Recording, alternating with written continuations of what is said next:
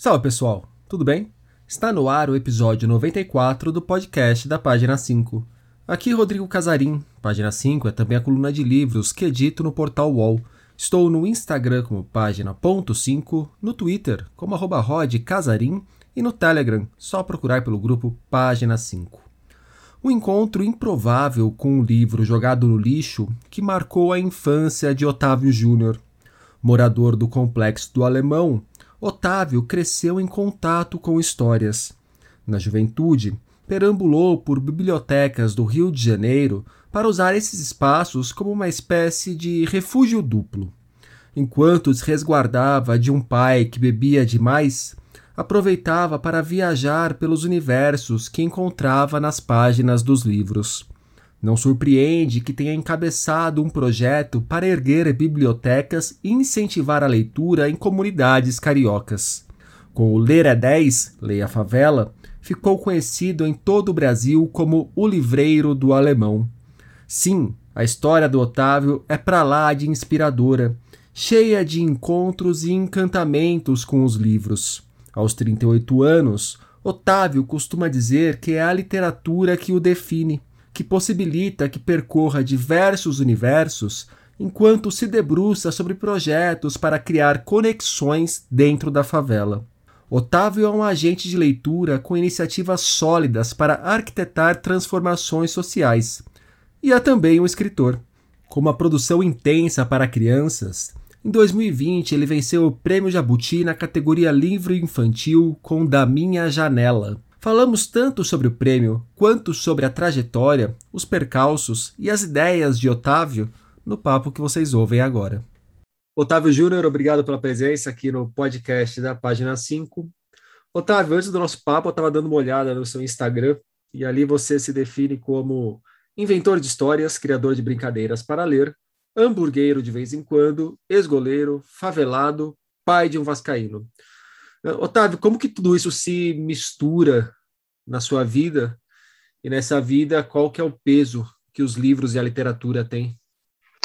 Bom, é muito feliz com essa nossa conversa, com esse nosso papo, né? E de certa forma foi a literatura que nos conectou, né? Foi a literatura que nos apresentou. Então eu sou muito grata à literatura por poder me proporcionar conhecer pessoas assim tão incríveis assim como você, né, que nessa lida literária, nesses percursos literários já nos encontramos em inúmeros eventos literários, né? Então, eu costumo dizer que é a literatura que me define, né, cara? A literatura que define esse Otávio Júnior que tem essas essas conexões, né? As conexões com, com, com os esportes, essa conexão com a gastronomia, né, essa conexão é, com, com as favelas, com as urbanidades, né? E é isso, cara. A literatura ela me possibilita é, percorrer por esses universos, né? E esses universos eles de certa forma me inspiram, né? Tanto o esporte quanto a gastronomia, né? E me estimulam a criar é, possibilidade para as pessoas lerem, né? E para as pessoas também consumirem literatura. Eu acho que é um pouco disso. O, antes da literatura em si, ou extrapolando a questão da literatura, como que os livros entraram na sua vida, Otávio? Então, os livros entraram na minha vida assim de uma maneira, digamos, bem inusitada, né? E eu amo essa forma que os livros eles se conectaram na minha vida também. Né? Eu acho que essa é uma história uma história que ela ela é hum, digna de um conto de, de encantamentos, né?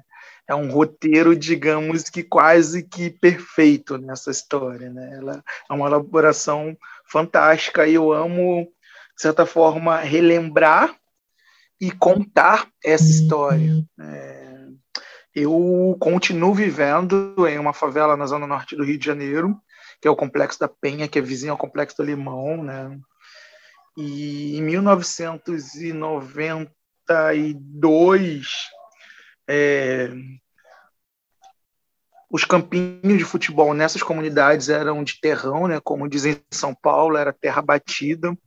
e as pessoas elas jogavam os seus lixos em volta desses campinhos porque não existia uma coleta regular, né? não existia uma coleta assim é, como é hoje em dia, é, automatizada, uma coleta regular assim com, com os dias, né?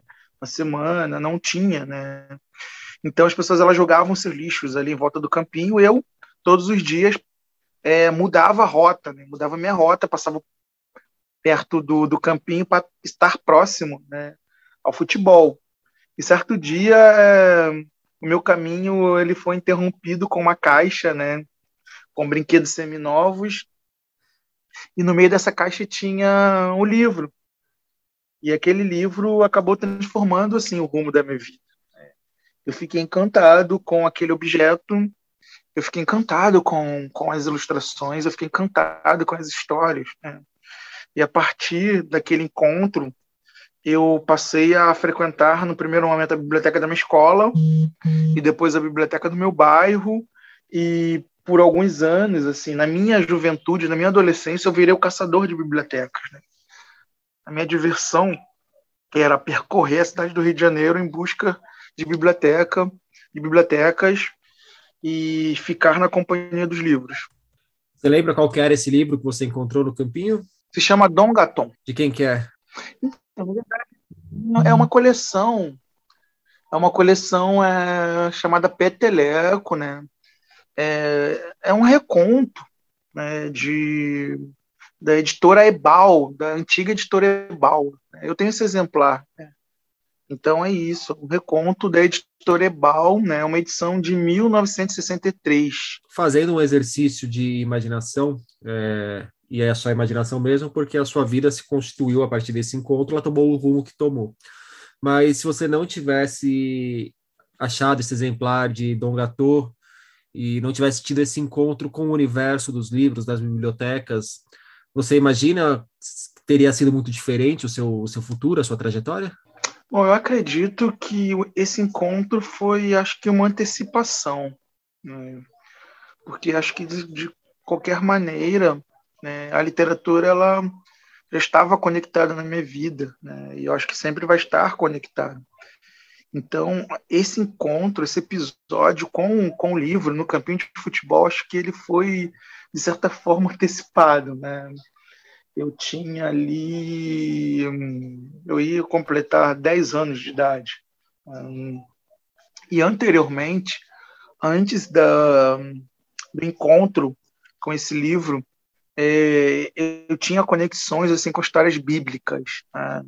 A minha família é evangélica, né? eu fui criado né, na igreja evangélica, então assim eu já tinha um fascínio assim pelas histórias da Bíblia, né? Eu vencia os concursos é, na igreja de, de histórias, né? De perguntas sobre o universo bíblico, né? Então acho que esse encontro com a literatura é interessante né, essa sua pergunta, né, porque eu acredito que eu nunca parei para refletir e para pensar sobre isso, né, sobre isso.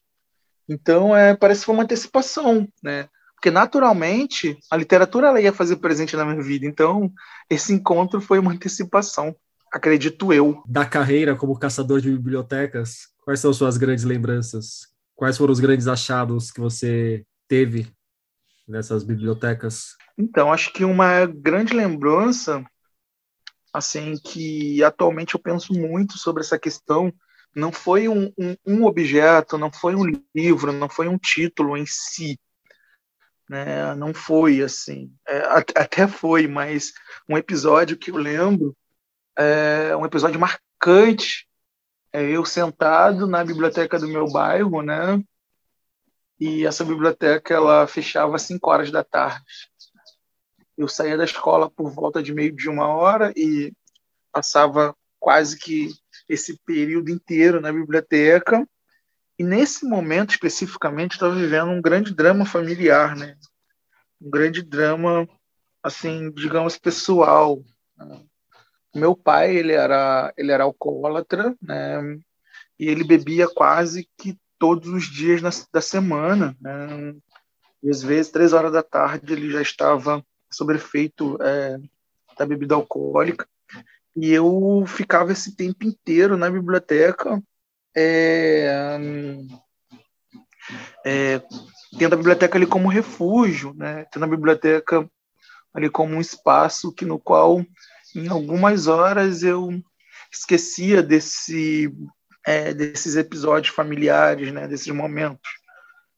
Então eu lembro um dia é, que foi se aproximando às 17 horas, né? E eu olhava assim para o relógio. Essa biblioteca, ela tinha um relógio que ficava no centro da biblioteca e ele batia uma angústia ali, me bateu uma angústia, que os momentos de felicidade ali com a leitura dos livros foram se transformando em angústia, né? E eu lembro que dali eu fui para uma outra biblioteca que fica no centro do Rio, e essa biblioteca ela fechava às 20 horas. Né? Então eu tinha esses, essas horas aí para, de certa forma, ter ali o contato com os livros, contato com histórias e esquecer desse episódio.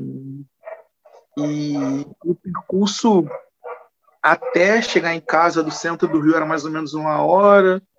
Então era um período que quando eu chegava em casa meu pai ele já estava dormindo. Né? Então eram biblioteca, as bibliotecas serviam como uma espécie de refúgio duplo. Elas abrigavam os livros que eram um refúgio intelectual e era também um espaço físico onde você podia ficar tranquilo, que você se sentia confortável para passar seu dia. Sim, perfeitamente, perfeitamente. É. E nesses intervalos eu é, nutria os meus sonhos, né? Um dos sonhos era escrever e publicar, porque de tanto ter contato com as obras, com as histórias, eu achava totalmente incrível aquele universo criativo, aquele universo mágico. Eu pensei, poxa, eu também quero escrever. Né? E foi nesse momento que eu iniciei o meu pensamento, né, de também escrever histórias. Então, para a questão da biblioteca, a gente volta um pouco mais para frente vamos falar das histórias que você escreveu. É, da sua da sua obra constam títulos como O Chefão lá do Morro, O Garoto da Camisa Vermelha, Da Minha Janela e De Passinho em Passinho. São todos eles livros infantis. Por que a opção pela literatura infantil? Se é que é uma opção, não é uma imposição, não é um, uma força maior, não sei como que você define, mas por que escrever para crianças? Então, essa lista aí cresceu, né? Atualmente nós temos também o Grande Circo Favela, temos o Morro dos Ventos e temos também o Maria Preta, né? que são títulos que foram publicados recentemente. E por que crianças? Né? Eu iniciei a minha trajetória com público infantil em 1998. Né? Nesse momento, eu estudava teatro, né? e na escola de teatro, eu, junto com outros amigos, nós desenvolvemos é, projetos para levar é, teatro para as crianças, né? para a educação infantil. E, e, era engraçado que um dos temas né, propostos era incentivo à leitura, né, era o universo dos livros. Né. E ali eu já tinha já é, os livros como uma grande paixão, né, já nutri uma grande paixão pelos livros e foi muito legal assim trabalhar é, esse universo, esse universo encantado assim, dos livros. E eu fiquei encantado com, com esse público, né? E a cada ano eu me dedicava, dedicava mais né, a, ao trabalho com esse público. Né? E, bom, já são já muitos anos, né? E muitos anos envolvido é, com esse público. E depois é, eu passei a é, pensar em outros projetos, né? Porque é, os projetos do teatro, as escolas, elas gostavam bastante, né? Das, das abordagens, das temáticas, das linguagens, né? e foram pedindo outros projetos, como projeto de contação de histórias, né, projetos personalizados. E daí eu comecei a rascunhar também pequenas histórias, né, para crianças. E bom, e estou até hoje escrevendo história para crianças, né? Bom, desde 1998. Comecei muito cedo, com 15 anos. Tempinho bom já. E como que foi o ano passado ganhar o Jabuti com uma dessas histórias? Bom, eu costumo dizer que é uma sensação indescritível, né? Eu poderia ficar horas e horas falando e acho que não conseguiria externar a minha alegria, a minha felicidade, né? Como todos sabem, o Jabuti é o maior prêmio literário do Brasil, né? o mais tradicional. E, cara, é muito engraçado porque às vezes eu fico vendo entrevistas assim de, poxa, é, de outras áreas, né? De atores, atrizes, músicos, compositores, diretores. Ah, você sonha em ganhar o Oscar, né? Você sonha em ganhar o Grammy, você sonha em ganhar, sabe? Ah, é claro que esses artistas eles sonham em ganhar a maior honraria das suas áreas, né? Na área do cinema, na área da música, na literatura não é diferente, né? As pessoas pensam, tipo, pô, você sonhava ganhar um jabuti? Claro que eu sonhava ganhar um jabuti, né? É. Mas eu fico feliz por ter sido uma consequência de um trabalho já de muitos anos, né? um trabalho que começou com a responsabilidade social por meio da literatura. Né? Eu sou muito grato a um projeto que eu desenvolvi em 2006, que é o Leira 10, Leia Favela. Eu costumo dizer que esse projeto é e continua sendo um laboratório de 10 experimentações. Né? Conta um pouco sobre esse projeto, para quem não conhece, Otávio.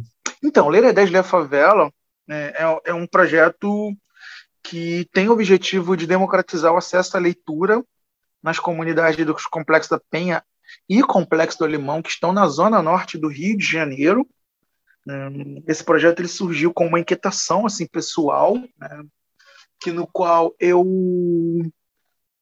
na época era um jovem apaixonado por literatura, apaixonado por livros, e eu percebia que os meus amigos né, da minha geração e a geração dos meus primos, que são um pouquinho mais jovens que eu, não tinham o mesmo gosto que eu tinha pela leitura, né, quanto jovem, quanto criança. E foi aí que eu desenvolvi é, um projeto para aproximar o livro e essas pessoas do, do objeto livro, mas a partir de atividades lúdicas, né? a partir de dinâmicas, a partir de gincanas, a partir de é, atividades criativas. Um, e esses projetos eles funcionaram um, e funcionam muito bem, né?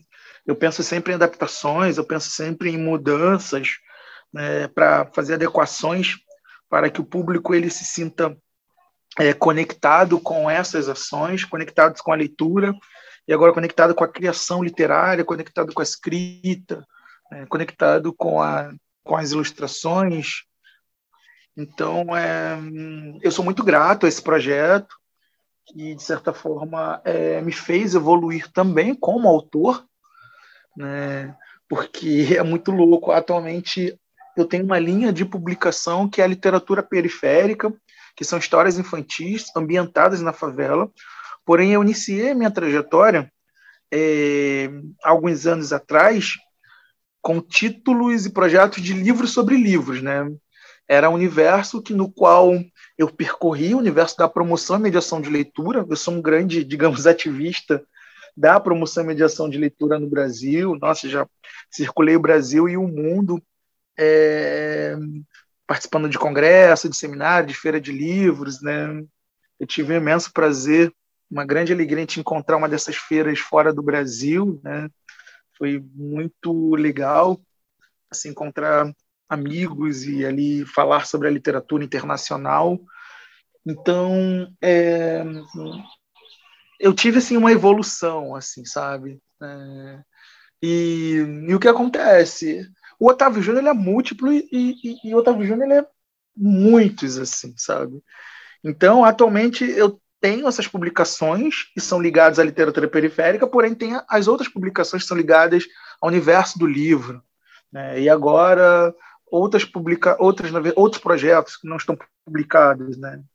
Que são é, o Otávio Júnior afro-brasileiro, né? De histórias que refletem sobre a, a, minha, as minhas origens, né? Que refletem sobre minha ancestralidade, sobre o meu povo, né?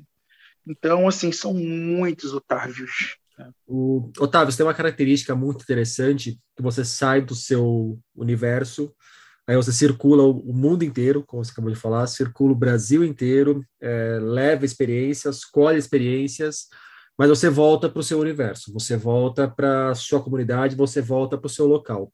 A partir do seu local, você produz a sua obra literária, apresentando muito do lugar onde você vive, e você traz ideias de fora para aplicar no seu lugar para apostar uma transformação social.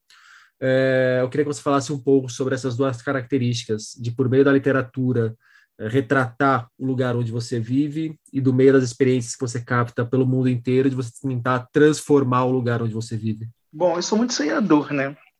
E a literatura, ela me proporciona é, esses sonhos, né? Potencializar esses sonhos, né? E tantos sonhos que são os sonhos já antigos, quanto os sonhos dessas experiências que eu vejo fora do Brasil ou fora do Rio de Janeiro e tenho o desejo de levar, né, de trazer, na verdade, essas experiências é, para minha comunidade. Né? Porém, atualmente eu me realizo de certa forma contando as minhas histórias, que na verdade são as histórias é, desses universos é, periféricos. Eu falo universos porque são muitos, né? A favela é totalmente é, plural e eu fico muito feliz, de certa forma, em poder é, levar para um grande público, né, tanto no Brasil quanto fora do Brasil, né, essa favela plural, porque você, como jornalista, você sabe que, de certa forma, 70%, 80% das notícias que são é, repassadas para o grande público sobre a favela, elas são é, sobre pobreza, né, sobre violência, sobre criminalidade, sobre marginalidade. Né?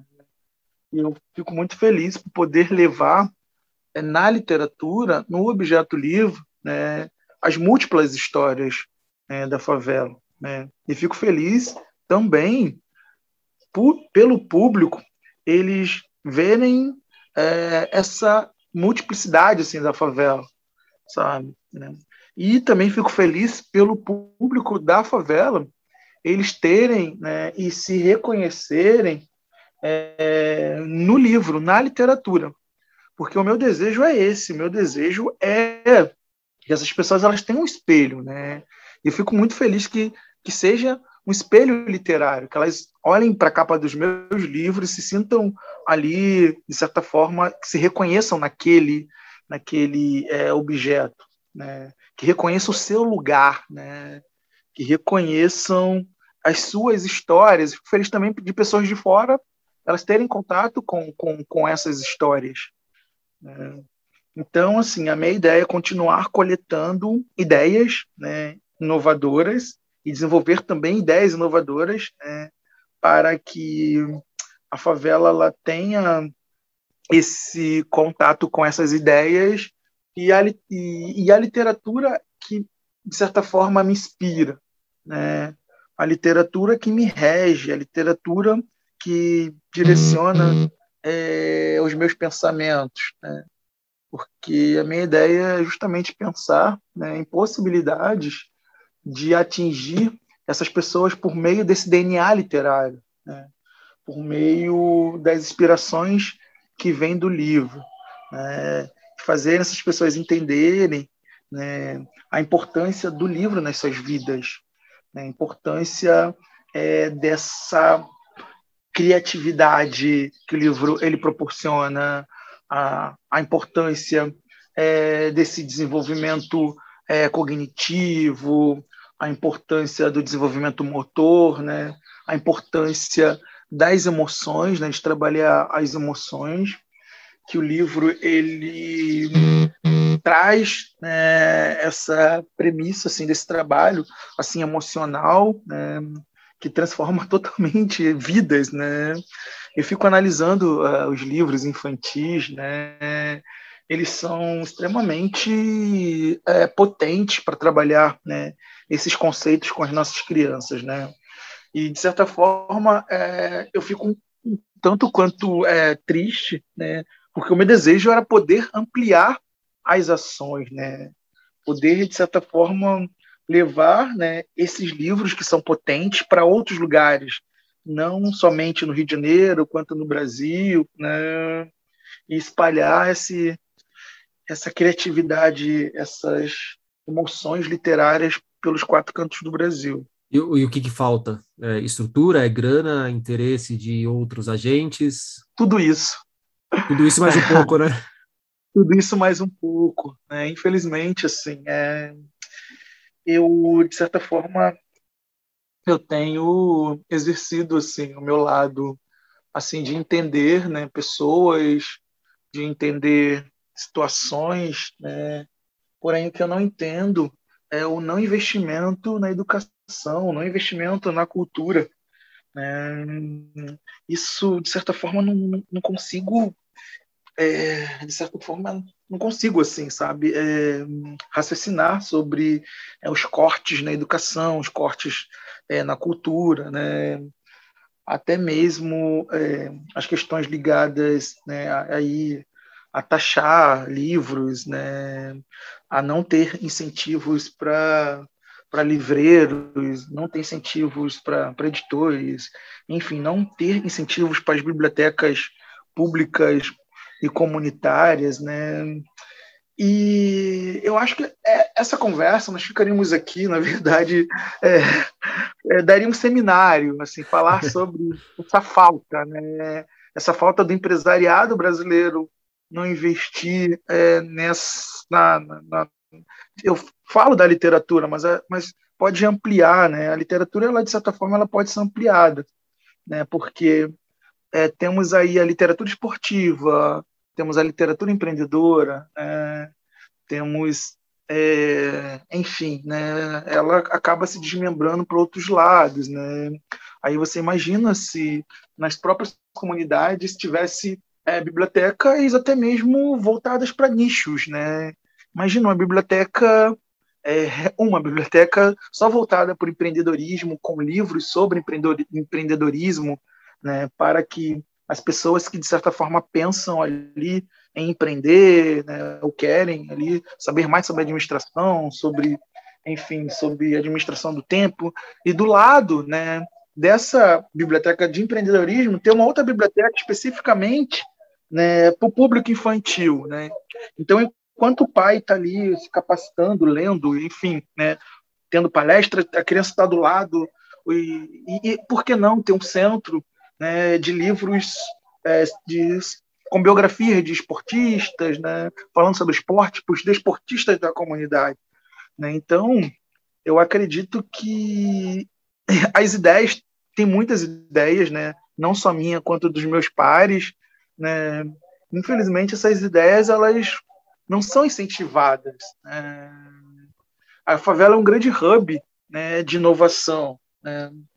E muitas dessas pessoas elas não são ouvidas, né? não têm os seus talentos aí, é, não têm os seus talentos é, trabalhados, não têm os seus talentos aí incentivados, né? Enfim, como eu disse, nós ficaremos aqui horas e horas falando sobre essa questão. E olha que nem falamos ainda da, da literatura, né? Ali da literatura como entretenimento, da literatura como diversão, né? Mas é um grande sonho, né? Trabalhar essas questões, né? E eu acredito que é, teremos mudanças, né? No contexto sociocultural, no contexto, enfim, brasileiro, se tivermos aí pessoas, né, não somente pessoas do nível governamental, quanto do nível aí, empresarial, né, do nível esportivo, né? Não temos um grande esportista assim, um cara que aí é milionário aí, que já ganhou muito dinheiro com o esporte, né? Que chega e fala: "Não, eu vou bancar aí a construção de uma grande biblioteca, eu vou bancar aí durante um tempo é, o salário é, dos mediadores de leitura, é, dos profissionais aí, sabe? Eu vou bancar aí um concurso literário para revelar talentos né, nas favelas e, e esses talentos, eu vou fazer parceria com uma grande editora que vai ser, vai ter o, o livro desse talento que foi revelado na favela aí totalmente divulgado, né? Não temos, não temos aí um, um, um bilionário, né? Não sei se você uhum. viu aí na lista da Forbes quantos bilionários surgiram no Brasil aí no meio da pandemia, né? Sabe? Imagina, não tem investimento, cara. Infelizmente não tem investimento para essa área. Não tem investimento de um grande banco, né? Tem um banco que investe na literatura, tem um banco que investe em projetos literários, porém, se algum produtor cultural, algum curador de, de uma festa literária for pedir patrocínio em outro banco, não, já tem esse banco que faz. Nós não temos uma grande montadora de carros né, que investe aí em um circuito literário, uma caravana literária pelo Brasil. Uhum. É, então é muito, é muito louco, cara, é muito louco. Assim, eu costumo dizer que às vezes de verdade, assim, dá vontade de parar de fazer o que eu faço, que é me dedicar à literatura, né, e me dedicar somente a esses projetos, a pensar nesse, nesses projetos, né, a pensar nessas ações, somente nessas ações. Otávio, deixa eu pegar um ponto que você deixou aí, que é o do, da literatura como diversão, da literatura como entretenimento. Eu dou até um passo além, é uma diversão, um entretenimento que alimenta sonhos, que é uma coisa que te move muito, como você mesmo falou e você é um entusiasta dessa literatura, desse alimentar sonhos diversos em pessoas diversas por meio dos livros. Mas você faz esse movimento no mundo extremamente pragmático, onde falar de sonho, falar de utopia, falar de qualquer coisa, tipo de subjetividade, pode ser muito mal visto por muita gente por aí. É, como que você vê essa questão do seu trabalho nesse mundo? Que eu acredito que você atinge muita gente de forma positiva, mas deve ver algumas portas fechadas ou algumas caras amarradas quando você vai falar de, de sonho ou de livros por aí. Cara, é muito louco que eu estava justamente já tem um tempo que eu, eu venho refletindo sobre essa questão, né, sobre essa sua pergunta relacionada a questões de sonho relacionada à questão de utopia, né? E como eu disse, assim, eu estou no momento que, eu, que eu, eu, eu, tento, de certa forma, entender as motivações das outras, de outras pessoas, né? Porque votaram em candidato X, Y, Z, né? E, de certa forma, porque essas pessoas, elas continuam aí idolatrando pessoas e achando realmente que essas pessoas elas elas têm aí, sabe, essa questão assim do mito e tudo mais, sabe? E eu fico pensando também, né, que de certa forma essas pessoas elas têm aí alimentado os seus ódios, né, os seus ódios internos, né? E eu vivo em uma, em uma região que é uma região periférica, né? E tenho muitos amigos que, de certa forma, eles não não se desenvolveram para essa questão coletiva, né? Para essa questão é, ligadas ao, ao, ao seu território, né? E eu sempre pensei muito nessa questão dessa coletividade, né? Eu sempre pensei muito nesse sonho nesse sonho coletivo. Eu sempre pensei muito nas pessoas, né? Porque para mim não faz sentido, né? Eu viver uma, eu viver uma vida que de certa forma eu pense assim, é, ou no meu umbigo ou no umbigo das pessoas que estão próximas assim da minha família, tal, né? Porque eu quero um mundo legal para todo mundo, né? Não só para mim, para minha família, assim. Não quero somente eu assim viver, sabe, aí em uma bolha né? E realmente muitas pessoas elas têm né, trabalhado né, esse esse ódio que de certa forma ele é ampliado por algumas pessoas que têm aí poderes de, de decisão, né? E de certa forma, assim, eu, eu sempre, como eu disse, assim, a literatura ela me possibilitou sonhar, né? A literatura ela me possibilitou pensar que o céu ele não é o limite, que tem algo além do céu. E o que eu percebi também é que muitos dos meus amigos, né, é, eles não têm essa perspectiva né, de, de sonho, né? Elas não têm essa perspectiva, talvez, de um futuro melhor, né? Eles não têm, sabe, essa perspectiva que eles também podem contribuir para uma mudança. Né? No primeiro momento, a mudança neles mesmos, né? No primeiro momento, uma mudança pessoal. E de que forma, assim, essa mudança pessoal ela pode acontecer, né? Contato com livros, contato com artes, contato com a música, né? E essas pessoas, elas se privam disso, né? Por isso que elas têm aí, elas são enquadradas aí num processo que não, não, não posso sonhar, né? E de certa forma também, né, elas tentam aí desestimular e enquadrar também os sonhos de quem sonha, né? Mas eu tento mostrar o caminho aí dos sonhos, né? Eu tento mostrar que é importante você ter é, esse contato com a literatura, você ter contato com, com as artes, né? Para você continuar tendo essa esperança, né? Para você continuar tendo essa alegria de viver, né? Para você continuar pensando que o mundo ele vai ser legal, ele vai ser justo, se for justo para todo mundo, né? Não somente por uma para meia dúzia de pessoas. Otávio, para a gente fechar o nosso papo, me indica um livro, cara. Cara, te indicar um livro. Você que é um cara que indica livro para muitas pessoas, cara. Eu acho que. Bom, vamos lá, cara. Pode ser meu? Pode. É, o que, que, o público vai achar disso é problema do público, mas eu não vou censurar, não. se vão achar você autorreferente ou não, aí depois você que se entenda. Não, não, não, cara. Tô brincando. Eu acho que, bom, você como amigo você deve já ter é, tido contato aí com, com os meus livros, né? E nós já temos esse contato legal já, já há alguns anos, né, né cara? Então, cara, um livro que, que eu gosto bastante, né?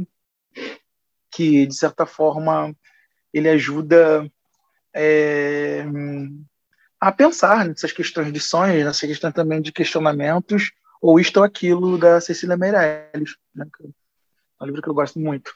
Bacana.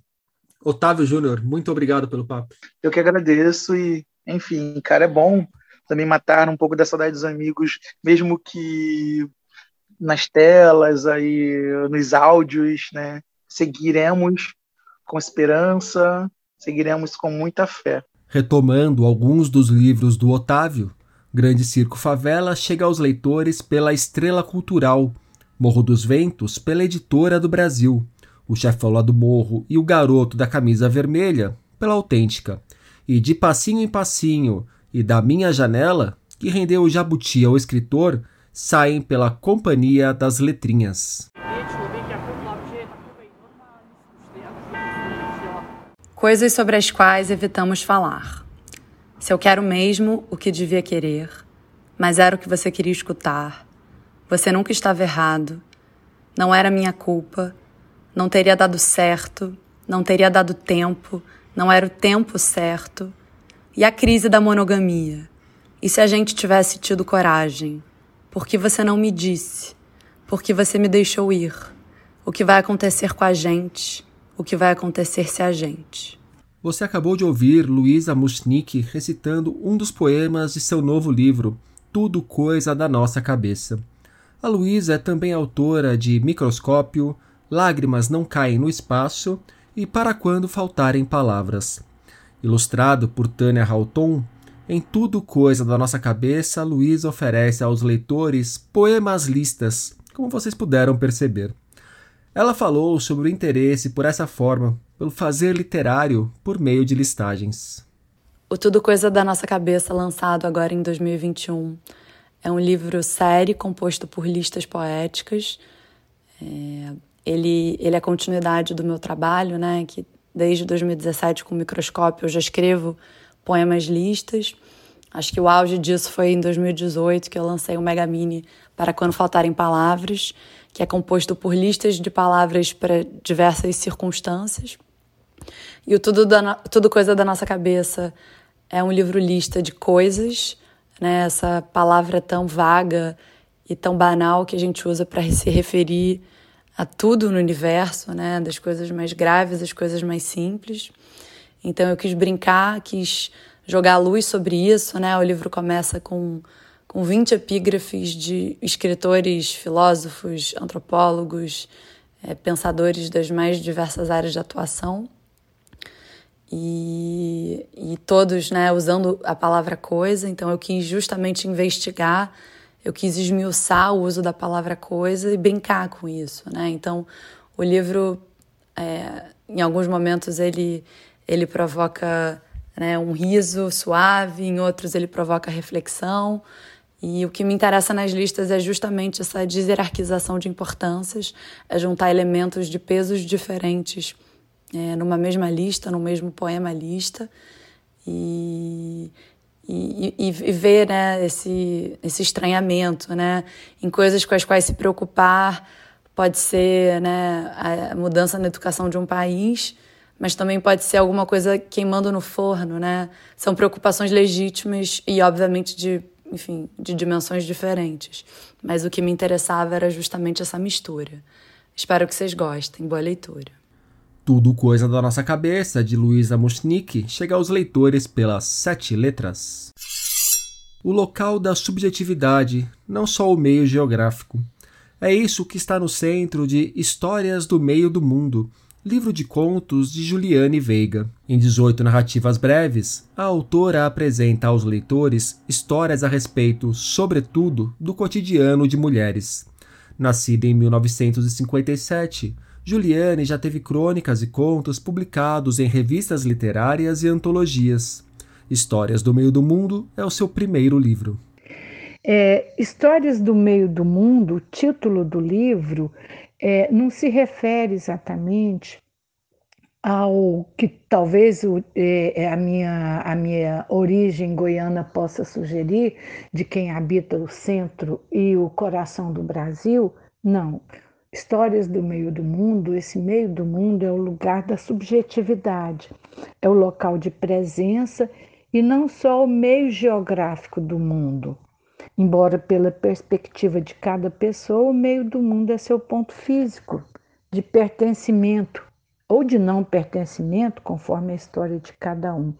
Mas é o ponto físico a partir do qual ela, a pessoa, se projeta individualmente para o mundo, até onde quer e até onde consegue ir. Então, o meio do mundo é tanto a subjetividade, essa interior, esse local interior de presença, como é também e pode ser o meio físico do mundo. São 18 contos com temática predominantemente feminina, não feminista, porém. Temática feminina e não feminista, porque os contos abordam o cotidiano da mulher simples no enfrentamento de suas dificuldades, nas lutas que trava, muitas vezes, na, muitas vezes e na maioria das vezes consigo mesma, na, no enfrentamento de suas dificuldades, na vivência de suas emoções, boas e ruins. Eu acredito que as mulheres todas, elas vivem umas nas outras, ainda que não se deem bem conta desse fenômeno. Porque, como componentes de um mesmo gênero, nós todas, mulheres, vivemos umas nas outras. Nossas essências, a nossa essência feminina, ela é intercambiante. A individualidade não se perde, porém, porque cada uma se distingue no contexto feminino que compõe com as outras muitas. O feminino, então, é o elo essencial que está é, entre todas as mulheres para que elas componham e habitem umas às outras. É, nesse sentido, eu gosto de pensar que cada mulher é como árvore de uma grande mata, de uma densa floresta, e que cada uma dessas árvores, por suas raízes, se conecta com as demais no solo fértil que lhes é comum. as raízes femininas se conectam e podem se fortalecer tanto para a busca de águas profundas, de fontes seguras, como para o acolhimento do vento em suas copas, as copas que as une no alto, uma a uma, escora por escora. Então, as mulheres do, das histórias do meio do mundo são todas as mulheres, podem ser todas as mulheres de todos os lugares desse nosso enorme Brasil. Um abraço, obrigada. Histórias do Meio do Mundo, de Juliane Veiga, chega aos leitores pela Patuá.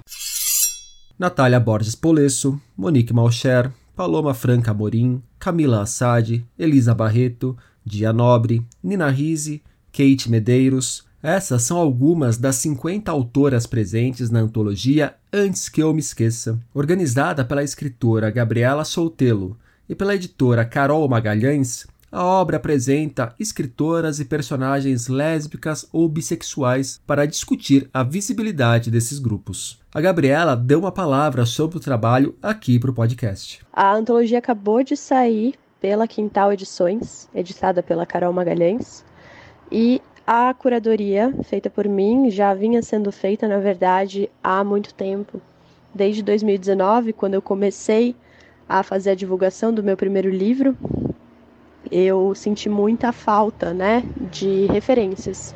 Então, senti muito a necessidade de fazer uma busca é, de outras escritoras lésbicas, bissexuais, pansexuais, que também escrevessem sobre as nossas histórias. É, lá em 2019, eu abri uma aba de uma editoria no meu Instagram, que é Gabriela Soltelo, para convidar essas autoras com quem eu fui conversando, trocando, conhecendo, para contarem como que a sexualidade atravessava suas existências. Então eram relatos, né, muito pessoais. Uh, em 2020, a Carol falou comigo, ela acompanhava essa editoria dos relatos e me questionou por que, que a gente não transformava então esse trabalho que eu já vinha fazendo em um livro.